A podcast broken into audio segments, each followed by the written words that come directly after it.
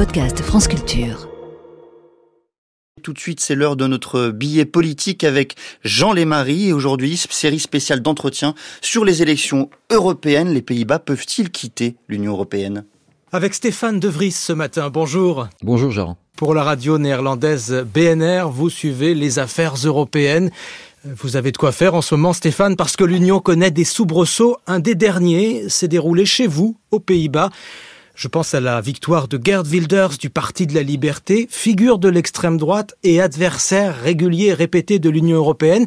Il cherche toujours en ce moment à former un, un gouvernement, une coalition.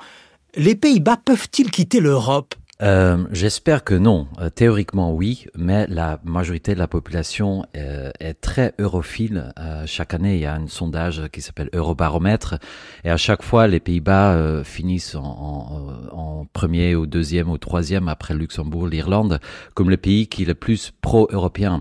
C'est aussi le pays qui, qui doit une grande partie de sa richesse à l'Union européenne, et les Néerlandais le savent très très bien.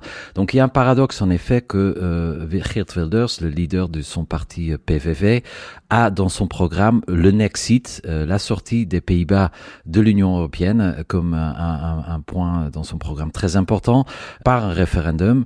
Mais euh, il me semble très peu probable qu'un jour les Pays-Bas quitteront euh, l'Union européenne. C'est quand même l'un des fondateurs, l'un des pays les plus riches aussi, cinquième économie de l'Union, donc euh, très peu probable. Mais il est vrai que à Bruxelles et dans les autres capitales en Europe, euh, les leaders euh, se font sans doute des soucis.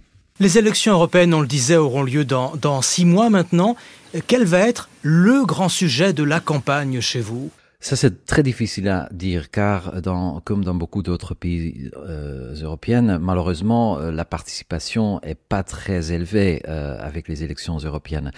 Le plus grand sujet, sans doute, sera le climat euh, et peut-être aussi l'élargissement, peut-être un peu moins l'immigration, euh, mais en tout cas, de manière générale, comme en France, les Néerlandais sont pas très intéressés euh, encore par les élections européennes l'immigration et plus précisément les demandeurs d'asile. Ça, ça a été son grand sujet historiquement à Wilders. Est-ce que ça l'est toujours? Euh, Tout à fait. En revanche, il y a une différence entre l'immigration et les demandeurs d'asile. Euh, Wilders a beaucoup joué sur la peur des demandeurs d'asile, car les centres d'accueil aux Pays-Bas sont, sont pleins. Euh, il y a des demandeurs d'asile qui doivent dormir dans les champs, par exemple, et ça, ça fait peur aux gens. En revanche, l'immigration est plutôt euh, vue comme une solution. Euh, il y a le plein emploi aux Pays-Bas, il y a une énorme pénurie de main-d'œuvre dans tous les secteurs et il faudra davantage d'immigrés euh, pour que l'économie continue à tourner. Donc c'est là le paradoxe et euh, je pense aussi le programme de Wilders qui plus ou moins voudrait transformer euh, les Pays-Bas dans une île complètement autonome, souveraine, donc un peu comme la Corée du Nord,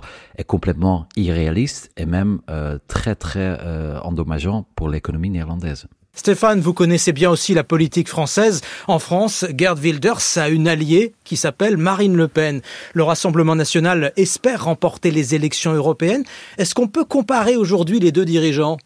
Je pense que Wilders est encore plus à droite que Marine Le Pen. Euh, en fait, ça m'a fait un peu rigoler la, la, les commentaires de la presse française quand Marine Le Pen a, a félicité euh, Wilders euh, très très rapidement d'ailleurs, euh, parce qu'on pensait justement que Marine Le Pen s'était un peu euh, adoucie, euh, si vous voulez, ce qui n'est pas le cas de Geert Wilders. Et donc ça veut dire qu'on va voir au Parlement européen un, un bloc anti-européen anti-Parlement européen, euh, dont, dont, leur seul but est, est en, en, fait de supprimer leur propre siège. Euh, donc on va assister à une période assez kafkaïenne, euh, mais d'un point de vue journalistique et politique, euh, très intéressante. Merci beaucoup Stéphane De Vries, correspondant de la radio euh, BNR.